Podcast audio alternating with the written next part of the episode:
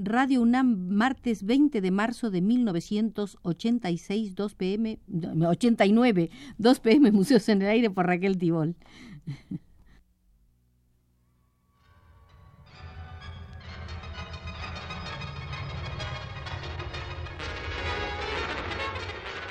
Radio UNAM presenta Museos en el Aire. Un programa a cargo de Raquel Tibol, quien queda con ustedes.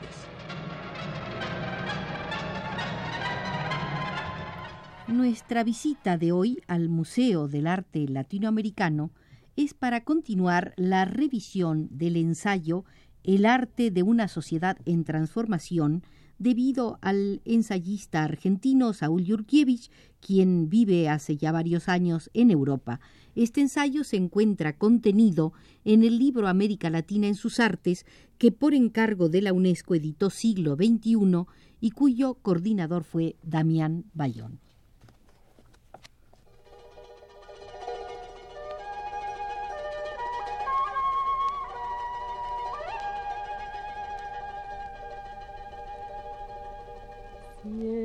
Arriba de Jujuy. Camino a la puna me voy a cantar. Flores de los dólares bailan las cholitas del carnaval. José Clemente Orozco es en su pintura mural una figura de alto potencial creativo. Rompe con la perspectiva renacentista, con el cuadro ventana, con la visión monofocal, introduce el tamaño jerárquico, invade el techo, distorsiona sus figuras, envuelve e involucra al espectador con su monumentalidad de grávido cromatismo. Ante un mismo incitamiento, el de aproximar el arte al pueblo y a la revolución, con una temática épica, con un recurso imponente, acromegálico, que lo saque del formato de cámara, del usufructo individual, del circuito selectivo de galerías, coleccionistas y museos, y que lo vuelva, por su emplazamiento y su mensaje, patrimonio colectivo, cada artista da una respuesta en función de sus dones inventivos. El muralismo mexicano constituye la más conocida e imitada escuela plástica en América Latina, no sólo por la calidad intrínseca de sus realizaciones, también por estar ligado a una gesta colectiva. Su telurismo, su indigenismo, satisfacen la expectativa del extranjero, del angloamericano o del europeo, que buscan en los latinoamericanos lo típico, lo aborigen, la efusión tropical, primitiva, barroca, neofolclórica. Esto es lo que opina Saúl Yorkiewicz. Y sigue. Emilio Petoruti llega a Europa en 1912, época de auge del cubismo y del futurismo. Allí permanece 12 años. Ambos movimientos están mancomunados en una misma lucha contra la pintura naturalista que reproduce una realidad aparente y estática y contra la evanescencia del impresionismo que, excesivamente atraído por la luminosidad, ha terminado por disolver las formas y renunciar a la estructuración. El joven Emilio Petoruti acata todos los estímulos del momento. Hace dibujos futuristas, collage cubistas y pintura abstracta. Ensaya tendencias, paletas y técnicas distintas riguroso, analítico, mesurado, se decidirá por un cubismo sintético, vecino al de Juan Gris. Rompe la perspectiva unívoca, desarticula los objetos, sugiere el volumen mediante planos superpuestos, pero acentuando siempre la primacía de una composición estática con un centro focal y un eje de simetría. De dibujo nítido y factura sumamente escrupulosa, Prefiere los colores fríos, grises gamados con algunos toques cálidos, una serena y severa limpidez. En 1924, Petoruti expone en Buenos Aires sus telas cubistas. Si públicamente son acogidas con indiferencia o desdén, existe en la capital argentina una filial del ultraísmo, el grupo Martín Fierro, que preconiza en el plano literario la misma ruptura con el realismo mimético, reproductor obsecuente de una visión restringida y anacrónica y que apoya la pintura de Petoruti.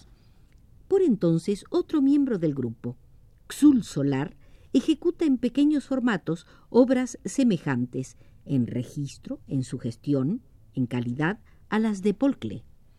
Petoruti alcanza en Buenos Aires, en la época de sus arlequines musicantes, su máxima perfección formal.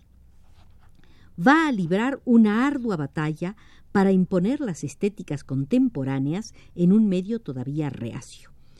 Paulatinamente su pintura va dejándose de ser planimétrica, recobra el volumen, abandona el montaje simultaneísta y en parte se localiza, establece un vínculo expreso con el contorno como en la serie de los soles argentinos. En 1952, por circunstancias políticas desfavorables, regresa a Europa y se instala en París hasta su muerte acaecida en 1971. Abandona su país y abandona la figuración. En su último periodo adopta una abstracción lírico-geométrica de ejecución siempre impecable y geometrismo súper refinado.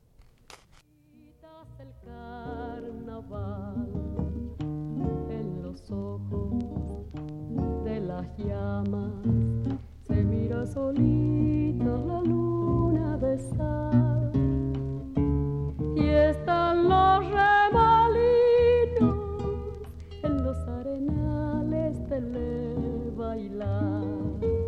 Significativa es la evolución de Petoruti, incluso dentro de una pintura pura hay durante la época de permanencia en la Argentina una sutil adecuación al medio, una pérdida de la intransigencia inicial, la paulatina búsqueda de una fórmula consciente e inconscientemente conciliadora.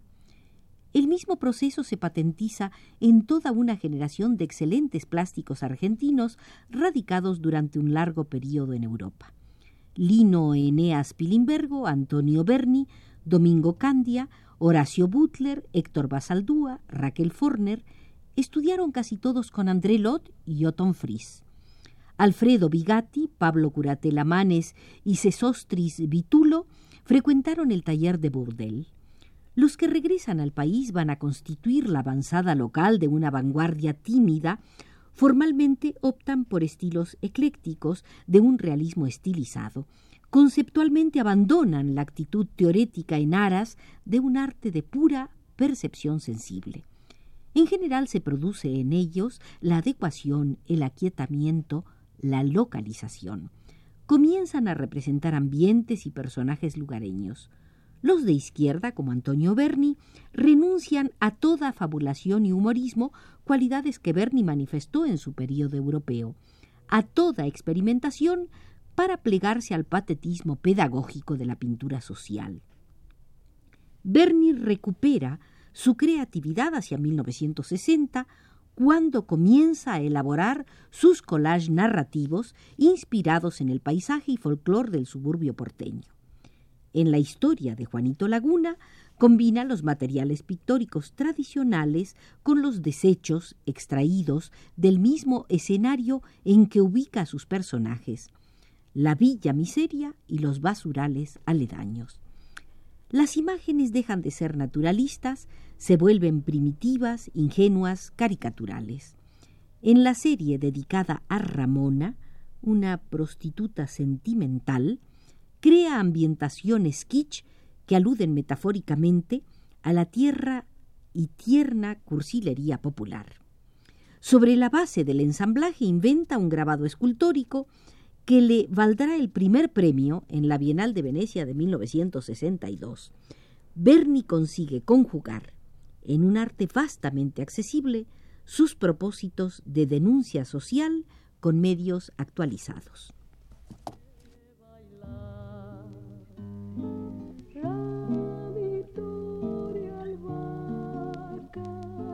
Yolanda, ¿dónde estará?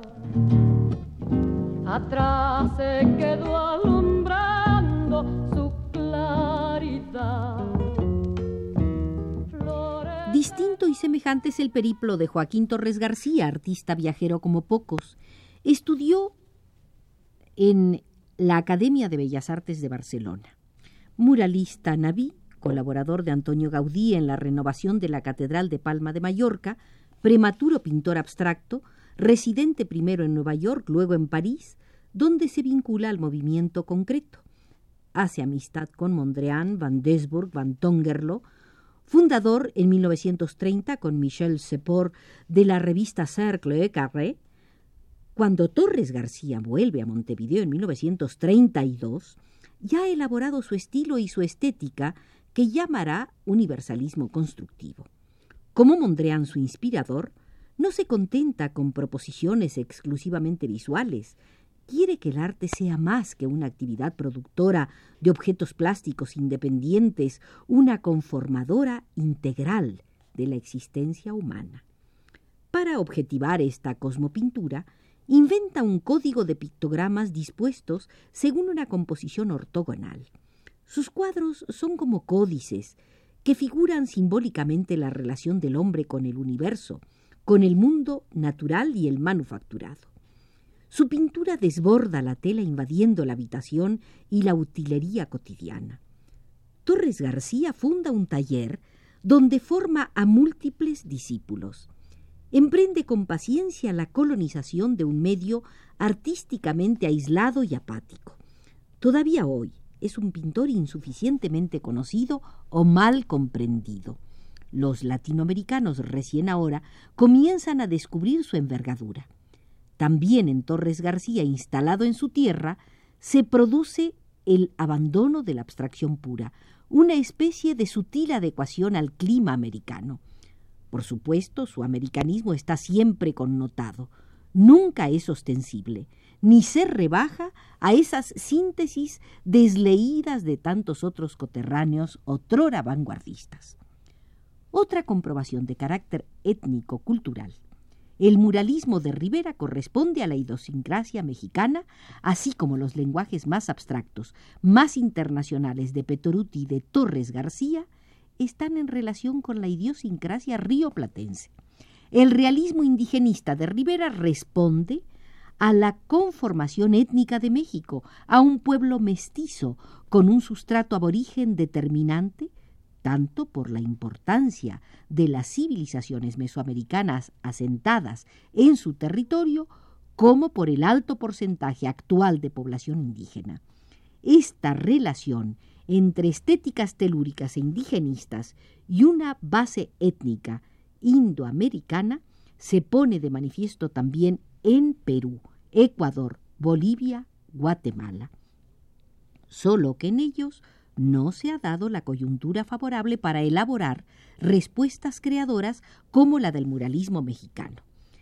En los países europeizados por el torrente inmigratorio como los del sur, se da el auge de las corrientes abstractas de lenguajes plásticos puros, una mayor experimentación y especulación teórica, como si la realidad circundante presionara, condicionara menos a los artistas.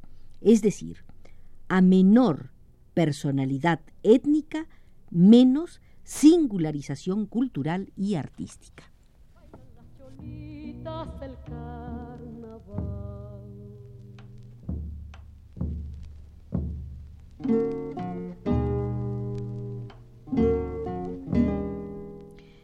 Las palabras de Saúl Yurkiewicz, el ensayista argentino, hemos visto el arte de una sociedad en transformación.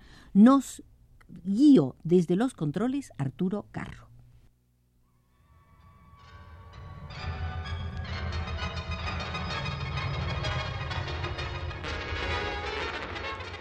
Radio UNAM presentó Museos en el Aire.